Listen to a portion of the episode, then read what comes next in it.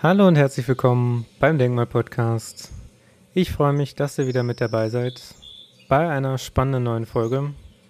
Denn ich konnte es mir nicht nehmen lassen. Ich möchte heute über eine Person reden, ja, die ich bisher eigentlich immer belächelt habe, weswegen es eigentlich völlig irrsinnig ist, dass ich denjenigen, über den ich heute spreche, mal in Schutz nehmen möchte.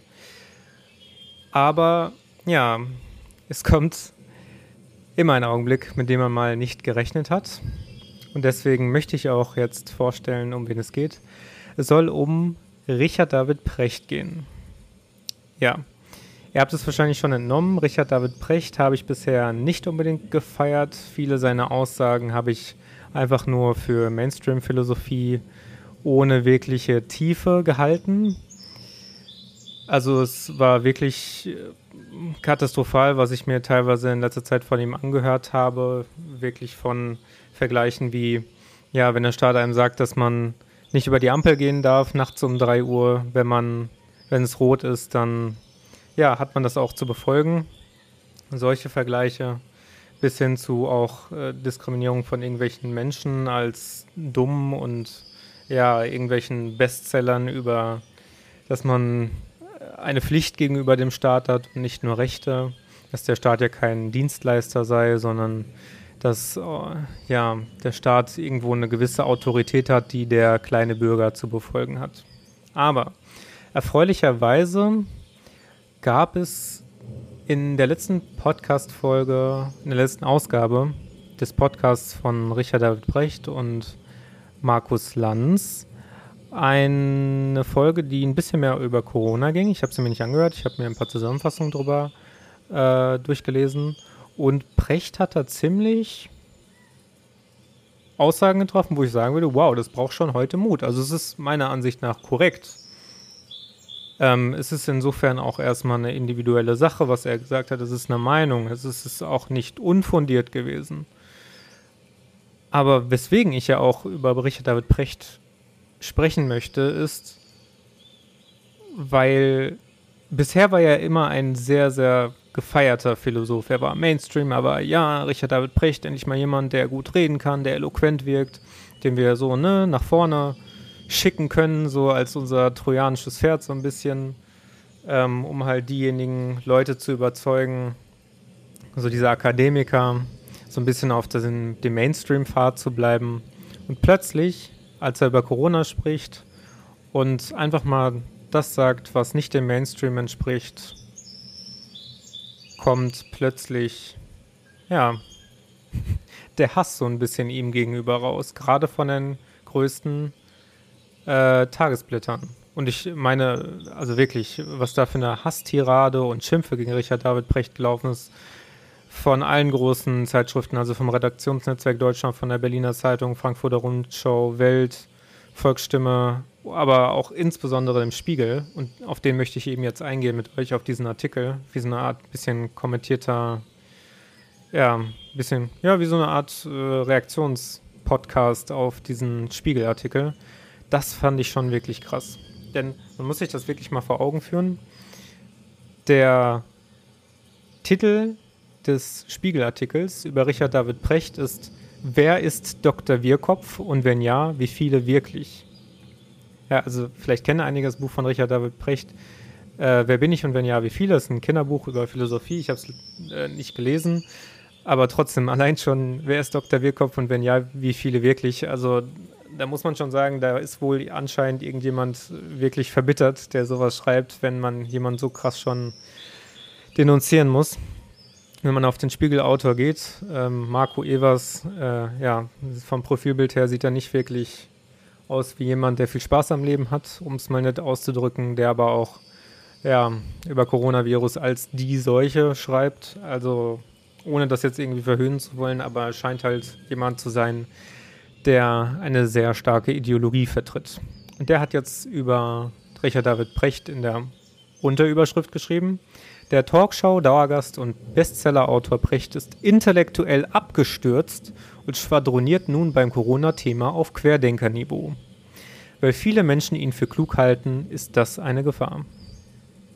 Also ich finde es geil, wie man es schon schafft, in zwei Sätzen erstens einen Menschen völlig zu diskreditieren, zweitens ihn in eine bestimmte Ecke zu rücken, ohne irgendwelche Fakten dafür zu haben, dass Precht ein Querdenker ist. Bisher war diese Verbindung bei mir auch überhaupt gar nicht da, weil Precht ja selber die Querdenker immer, ich will nicht sagen beschimpft hat, aber auch in gewisser Art und Weise immer gesagt hat, ja, das ist eine lautstarke Minderheit, die halt sehr stark brüllt und die einfach nur was gegen den Staat hat. So auf dem Niveau hat er immer argumentiert und plötzlich wird er selber zu einem Querdenker gemacht. Mich würde es wirklich, wirklich interessieren, was Precht selber dazu sagt. Und äh, im zweiten hat man ihnen natürlich auch noch irgendwo vorgeworfen, für die Menschen eine Gefahr zu sein. Weil ja, sie halten ihn für klug und jetzt kommt er plötzlich mit diesen wirren Thesen an. Also Marco Evers, bin mal gespannt auf deinen Artikel. Also ich fange einfach mal an zu lesen und kommentiere dabei. Ihn sehen, hören und lesen die Deutschen einfach gern. Bestsellerautor, in Klammern wer bin ich, wenn ja, wie viele, Richard David Precht, 56, gilt als bühnenfest und telegen, als eloquenter Fernsehphilosoph, der auf Anhieb über alles Dampf plaudern kann, über Bildung, Sterbehilfe, Digitalisierung, Denker, Tierwohl oder Europa. Viele Menschen halten Precht für richtig klug, aber warum nur? Also ist noch eine Frage von Evers, kann ich natürlich beantworten. Er hat viele Bücher geschrieben, er ist Professor in, ich glaube, Lüneburg. Er hat auch einfach eine sehr, sehr gute Rhetorik. Also von der Logik her ist Precht vielleicht nicht unbedingt jemand, den ich zu den stärksten zählen würde. Ganz im Gegenteil, ich glaube, ja, also ich glaube, die, die Stärken sind bei Precht tatsächlich zum einen die Rhetorik, zum anderen die Grammatik. Precht hat sich sehr, sehr viel Wissen angelesen, aber ich glaube, ihm fehlt da dieser Aspekt, die Dinge richtig miteinander zu verknüpfen. Natürlich ist das jetzt nur meine eigene Einschätzung und auch nur das, was ich über ihn gelesen und gehört habe. Ähm, aber ja, die, die Logik ist meiner Meinung nach da ein bisschen abhandengekommen. Ich glaube schon, dass ich mich ihm stellen könnte und dass, wenn wir argumentieren würden, dass ich viele Argumente auch finden würde für seine Thesen, wo er dann sagen müsste, gut, muss ich mich geschlagen geben. Aber da möchte ich mich auch nicht zu hoch stellen. Er hat seine Berechtigung, er hat seine Daseinsberechtigung, er ist halt ein Philosoph. Er spricht halt ein bisschen zu sehr im Mainstream, aber gut. Also ihn für unklug zu befinden, also wie, er wie der Autor das hier gemacht hat, zu, also zu implizieren, warum, ob er wirklich klug ist, das würde ich mich schon nicht trauen.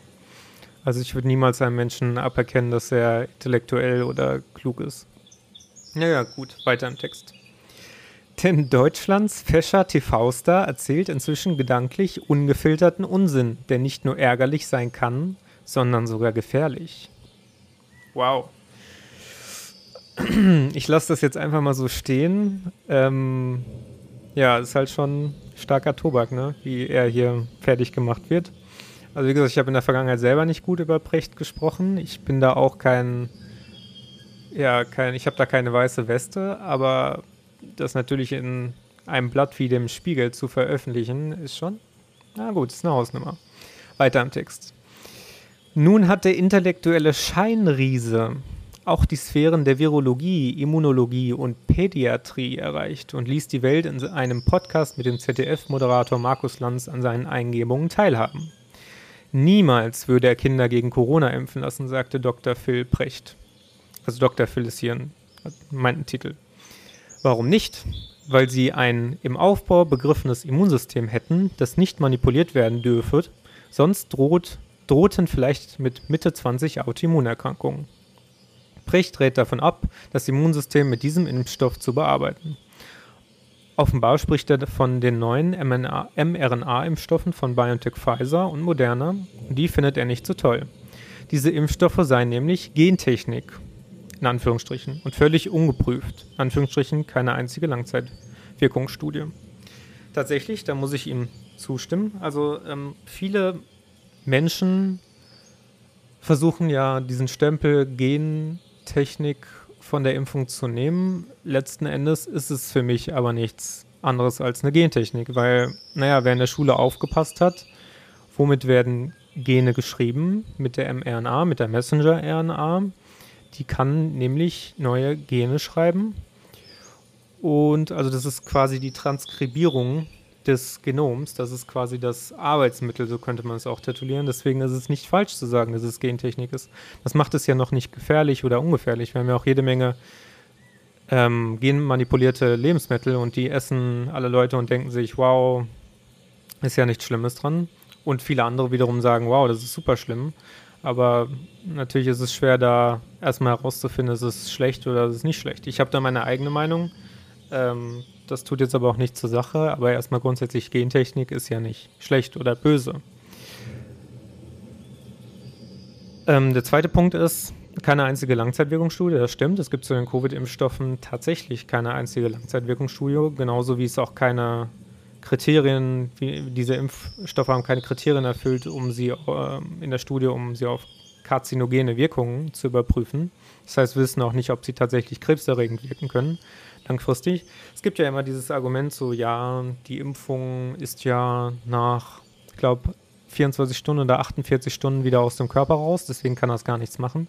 Ja, aber in dem Moment muss man ja dem entgegenhalten, hat der Impfstoff ja schon ein Produkt ähm, entstehen lassen im Körper, was wiederum seine Auswirkungen auf den Körper haben kann. Und das kann man nicht abstreiten. Es gibt ja auch, also dieser Punkt, ähm, zu sagen, es gibt keine Langzeitnebenwirkungen, das ist ja auch schon so bescheuert. Wir wissen ganz genau, dass es Langzeitnebenwirkungen bei Impfstoffen gibt. Zum Beispiel Pandemrix, der Impfstoff, der bei der Schweinegrippe angewendet wurde. Viele Menschen haben nach über einem Jahr, äh, nach, also nach über einem Jahr, nachdem sie diesen Impfstoff bekommen haben, eine bisher, glaube ich, nicht heilbare und zufällig auftretende Narkolepsie entwickelt, also eine Schlaferkrankung, wodurch sie zwischendurch einfach zufällig einschlafen. Und das ist kein Spaß, das ist nicht cool und das ist eine Langzeitnebenwirkung. Und alle Menschen, die sagen, es gibt keine Langzeitnebenwirkungen, sorry, aber das ist dann einfach eine Lüge im Fernsehen, um zu sagen, oder von mir aus irgendwo anders in irgendeinem Tagesblatt, die Impfstoffe sind unbedenklich und machen sie das einfach aber letzten Endes muss man halt einfach sagen, sorry, die Impfstoffe haben keine, äh, Wissenschaftler sind keine Hexer. Das ist immer das Argument, was ich anführe. So, alle anderen, die was behaupten, haben sich noch nie mit Wissenschaftstheorie beschäftigt. Wissenschaftler versuchen Prognosen zu machen, aber sie können nur Prognosen aufgrund der Beobachtungszeit machen, die sie bisher gesammelt haben. Und man kann doch nicht sagen, ja, ich habe ein halbes Jahr beobachtet, was mit irgendeinem Wirkstoff im Körper passiert und kann deshalb darauf schließen, was in 20 Jahren damit passiert. Nein, kann man nicht. So, also da muss man einfach beipflichten und sagen, ja, es gibt keine einzige Langzeitwirkungsstudie und damit hat Precht, tut mir leid, ich muss kurz Pause machen, ich habe Precht mal zugestimmt, damit muss man nun mal, ne, muss man zustimmen. Aber jetzt erstmal weiter im Text. Nächste Überschrift im Text, ich bin kein Impfgegner in Anführungsstrichen. Das ist aber noch nicht alles. Denn was sich Menschen mit der Vakzine einhandelten, sei komplett unabsehbar. Die Nebenwirkungen der Impfung können wir genauso wenig abschätzen wie die Nebenwirkungen des Coronavirus, schwadronierte der Germanist, der in der Sendung gleichwohl noch bekannte Ich bin kein Impfgegner. Mit diesem Gerede schürt Precht vor allem Angst bei Eltern und bei Menschen, die unsicher sind in Bezug auf Impfungen. Inhaltlich ist es Quatsch, was er da sagt. Forscher haben jede dieser Behauptungen in den vergangenen Monaten vielfach entkräftet. Naja, wie wir gerade gesehen haben, Pandemrix und so weiter nicht, aber gut, weiter im Text.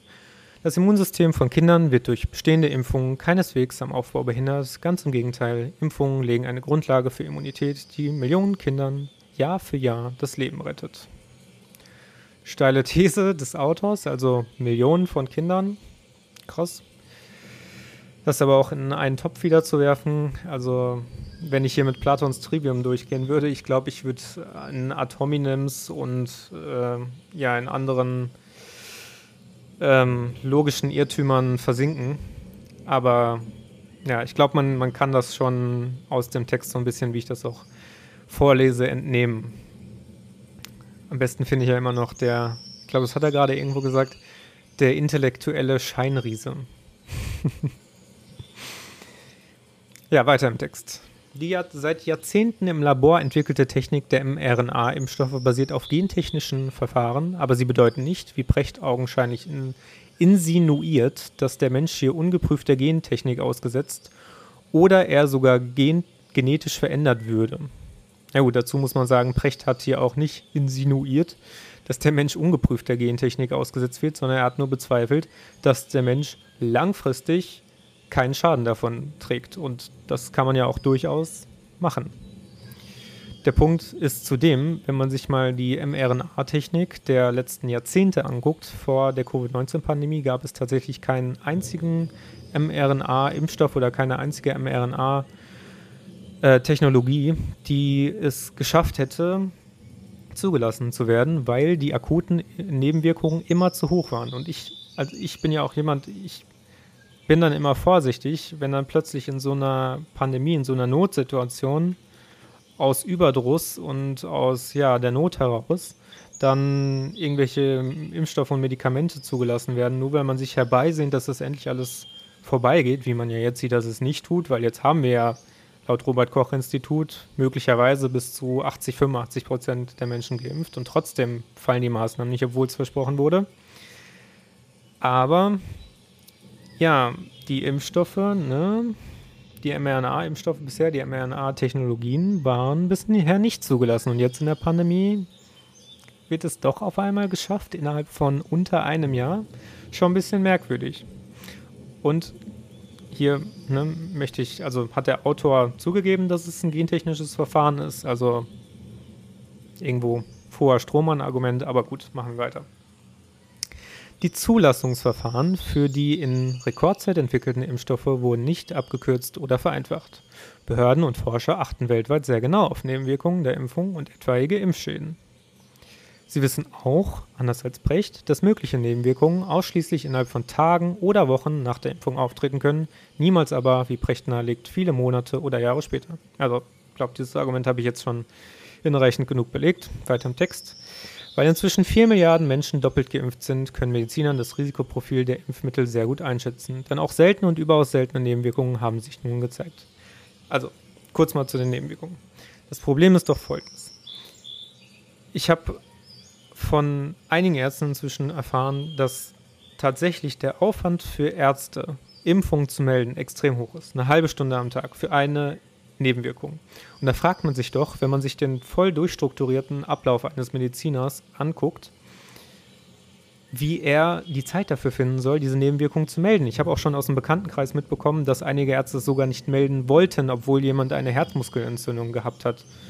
Und also ich glaube, hier wird ein Impfstoff, ein Medikament, ein therapeutischer Eingriff so sehr in die Höhe gestellt, so sehr auf einen Berg erhoben, wie als ob das hier, weiß ich nicht, früher die zehn Gebote gewesen sind, die Moses jetzt dem Volk Israel gebracht hat, dass einfach alles andere, was damit einhergegangen ist, was an Nebenwirkungen aufgetreten ist, einfach ausgeblendet wird. Ich glaube tatsächlich, dass es sich hierbei vielfach auch um Ignoranz handelt.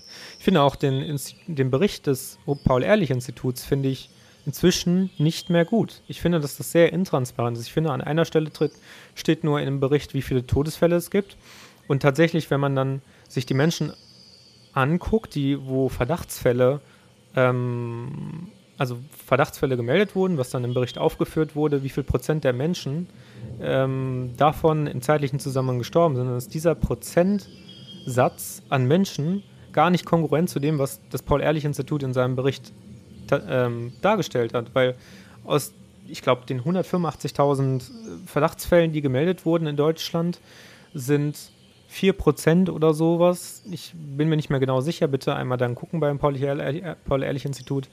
Ähm, 4% sind im zeitlichen Zusammenhang gestorben oder vielleicht lass es auch weniger sein. Und dann kommt am Ende bei dieser Zahl irgendwas mit 4000 Toten oder so raus, wenn man das runterrechnet. Und was gibt das Paul-Ehrlich-Institut an? 1300 und auch keine Herleitung, wo diese 1300 herkommen. Also ich finde das sehr, sehr merkwürdig.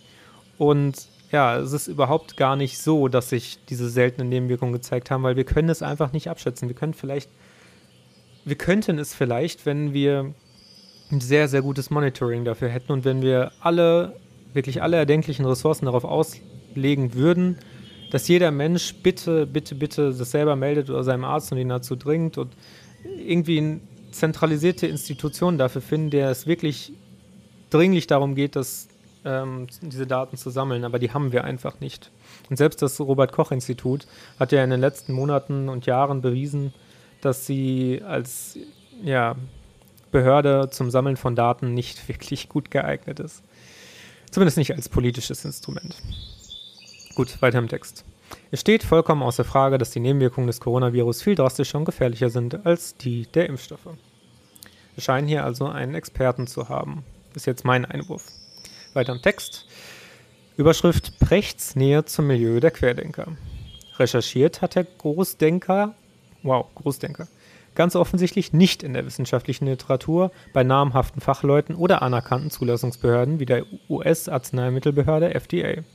Precht hat sich, unwürdig für einen kritischen Geist, seine Meinung vermutlich gebildet anhand von Schmalspur-Internet-Infos aus dem Milieu der Querdenker.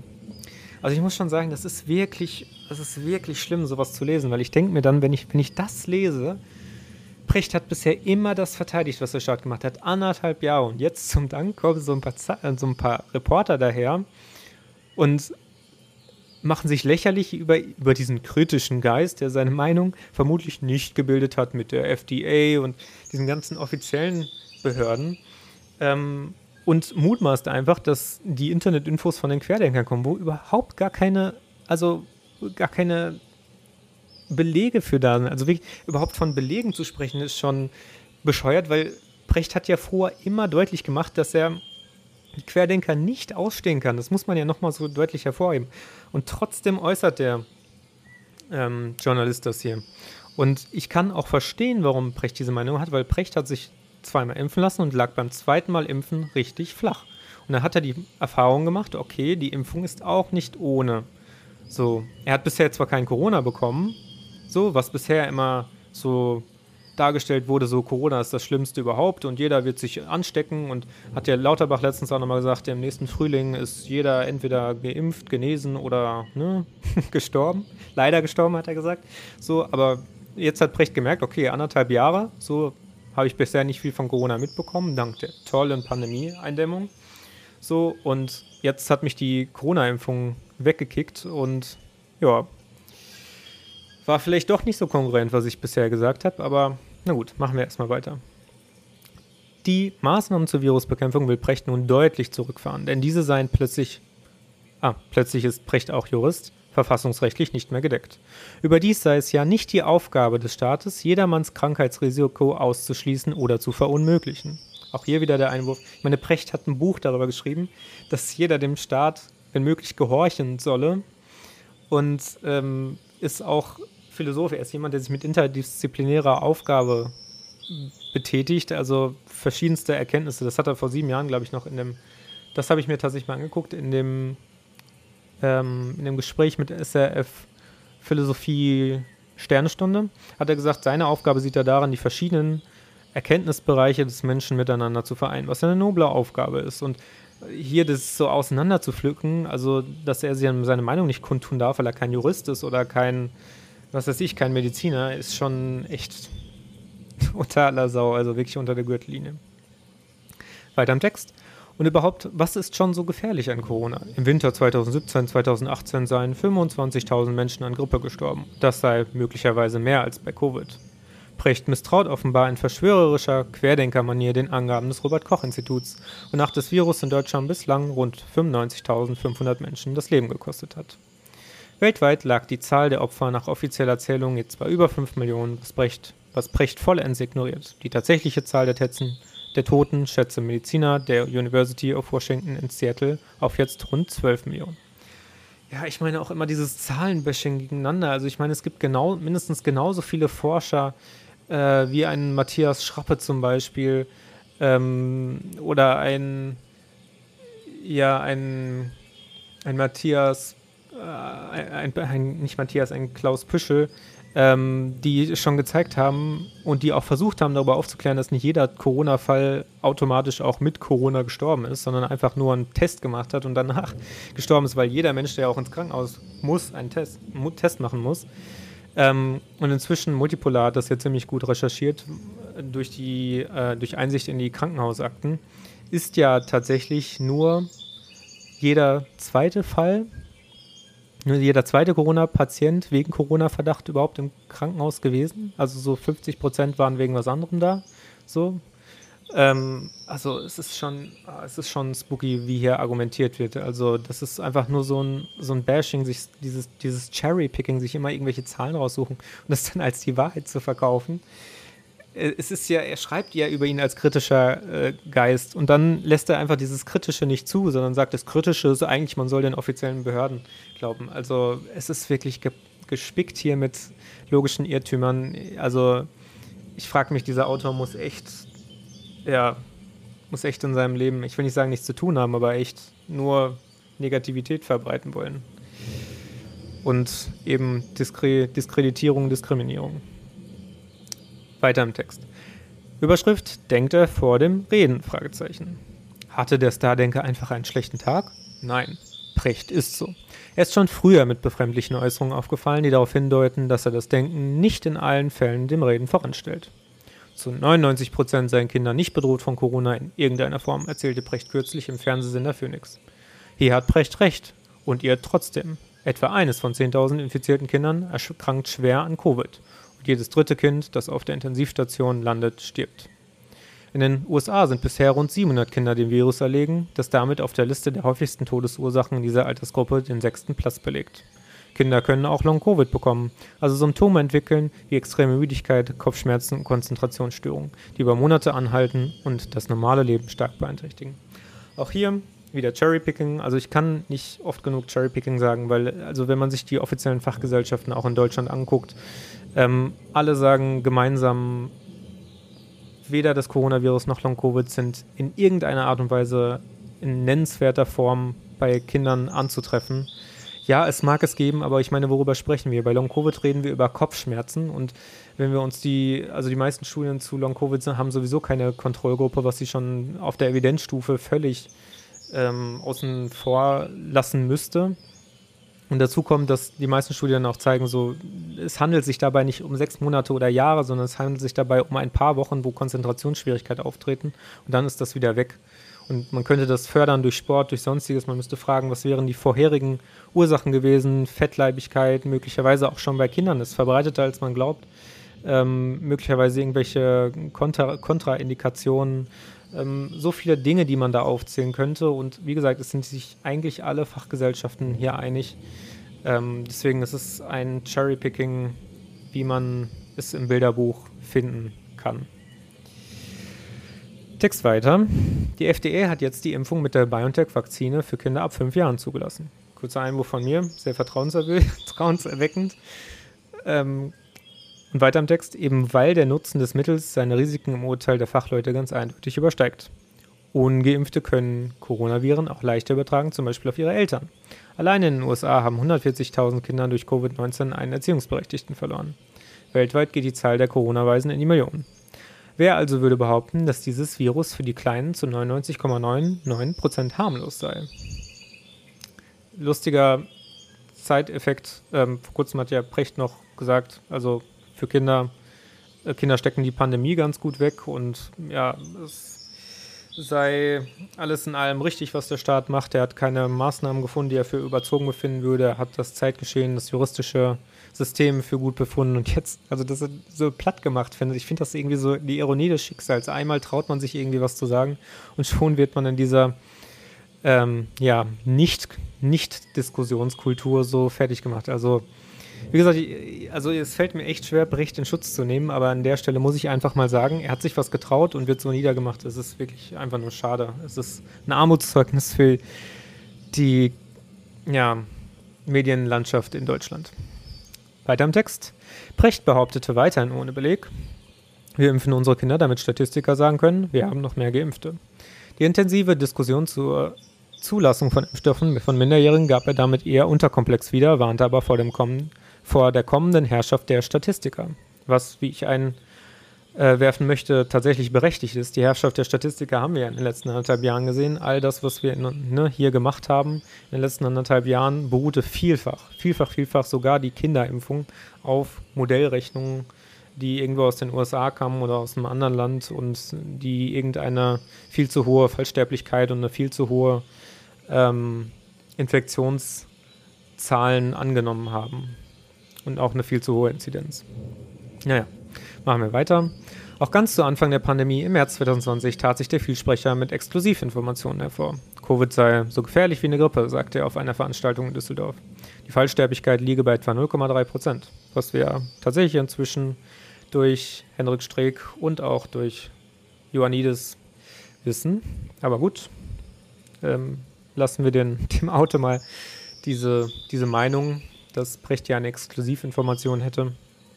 Tatsächlich liegt sie in Deutschland etwa zehnmal höher. Okay, wow, drei Prozent. Also drei Prozent der Menschen versterben in Deutschland. Wow, das ist schon eine gewagte Aussage. Also damit begibt er sich nicht nur auf äh, Glatteis, sondern auch auf Terrain, was nicht nur nicht wissenschaftlich, sondern pseudowissenschaftlich ist. Aber gut, gut, okay. Ist ja, ist ja, ne, ist ja freie Meinung, darf der Autor ja gerne machen aber das ist dann schon ein bisschen peinlich. Naja, vom Nichtwissen aber lässt sich ein Precht bei seiner Fehlurteilsbildung nicht abhalten.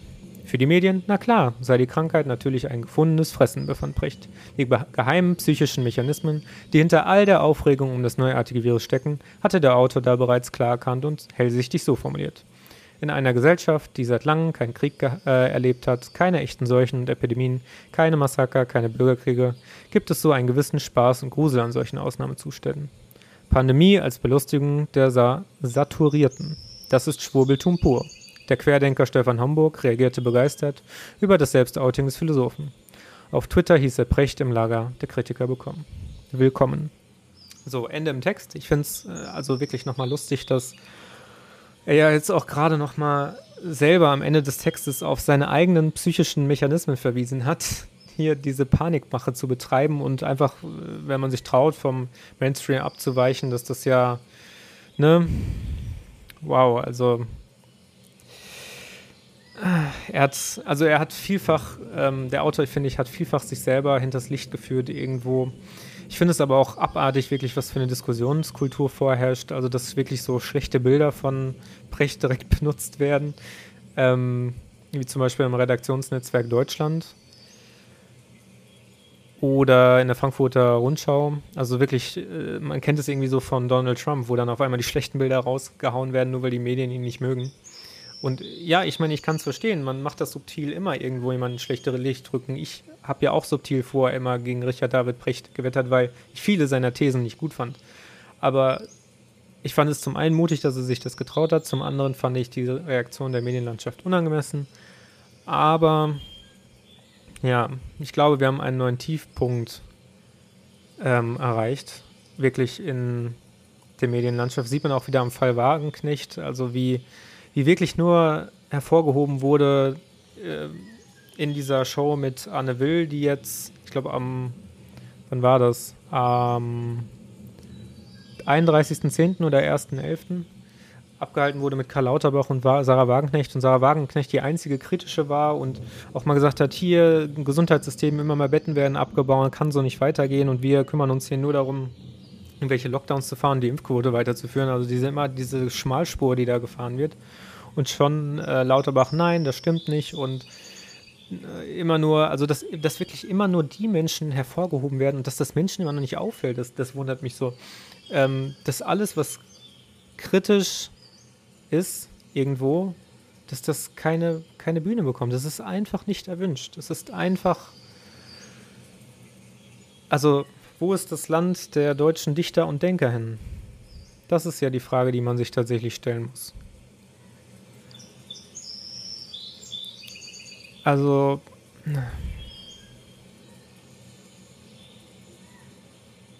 Zum Beispiel, also um nochmal ein Beispiel rauszugreifen, Sarah Wagenknecht. Impfen als individuelle Entscheidung. Es ist ein neuerlicher Höhepunkt der scheinbar unendlichen Serie Sarah Wagenknecht gegen die eigene Partei. Bei Anne Will be bekannte Wagenknecht, nicht geimpft zu sein argumentierte mit ungewissen Langzeitfolgen. SPD-Gesundheitsexperte Karl Lauterbach widersprach vehement, warf ihr vor, Unsinn zu reden. Wagenknecht aber blieb dabei. Impfen sei eine individuelle Entscheidung. Ne? also hier ist schon diese Darstellung. Sie redet Un Unsinn, aber sie bleibt dabei. So, es, es ist so offensichtlich, wenn man, wenn man wirklich mal lesen kann, wie hier rhetorisch in gewisser Art und Weise ja, argumentiert wird, dass einfach nur bestimmte Dinge ins richtige Licht gerückt werden und einfach nur ständig wiederholt werden. Ähm, ja. Auch dann weiter im Text eine Aussage, die besonders deswegen aufhorchen lässt, weil die Forderung nach gesellschaftlicher Solidarität zum Markenkern der Linken gehört. So fühlt Parteichefin Hennig Wilsloff sich gezwungen, klarzustellen, dass es eine Beschlusslage gebe, in der es heißt, dass die Linke jede Impfkampagne unterstütze. Ja, aber ich meine, Sarah Wagenknecht hat doch nie gesagt, hört auf zu impfen. Sie hat nur gesagt, wir sollten uns nicht mal um das wirklich Wichtige kümmern. Also ich, ich hoffe, ihr habt verstanden, was ich damit sagen will, wie dieses unglaubliche Bashing in unserer Zeit einfach vollzogen wird. Ich finde es wirklich traurig, ich finde es schade. Ähm, ich finde es auch einfach entrüstend, aber ich möchte das natürlich auch machen und ich möchte hier irgendwo auch meine Reichweite nutzen, die ich habe, um nochmal darauf aufmerksam zu machen. Gerade welche Medien sollte ich konsumieren, wie sollte ich möglicherweise Medien konsumieren, sollte ich vielleicht erstmal grundsätzlich kritisch lesen, wenn mir irgendwas serviert wird, was irgendein Journalist sich zusammengecherrypickt hat. Ähm, ich meine, letztlich äh, in dieser Pandemie merkt man, haben sich die Weltbilder nochmal so festgezurrt. Also man hält sich in diesen unsicheren Krisenzeiten nochmal so an seinem eigenen Weltbild fest und erschafft damit so eine Schmalspurideologie. Es wird einfach irgendwann für die Gesellschaft nur noch pathologisch. Und deswegen, ja, ungewöhnliche Folge von mir. Ich hätte niemals gedacht, dass ich Richard David Brecht verteidigen würde. Aber besondere Zeiten erfordern besondere Maßnahmen, sagt man ja so schön. Und wenn diese besonderen Zeiten vorbei sind, dann sollten diese besonderen Maßnahmen auch wieder zurückgenommen werden. Also da kann man tatsächlich nur beipflichten. In diesem Sinne, vielen Dank fürs Zuhören. Ich freue mich, dass ihr eingeschaltet habt. Und in der nächsten Folge gibt es eine kleine Überraschung. Freut euch drauf. Und genau, bis dahin wünsche ich euch eine schöne Woche. Schaut gerne mal auf meiner Webseite vorbei für neue Informationen und interessante Themen. Und ansonsten gerne Kontakt mit mir aufnehmen, falls ihr interessante Themenvorschläge habt. Ich sage Adieu, bis zum nächsten Mal. Ciao, ciao.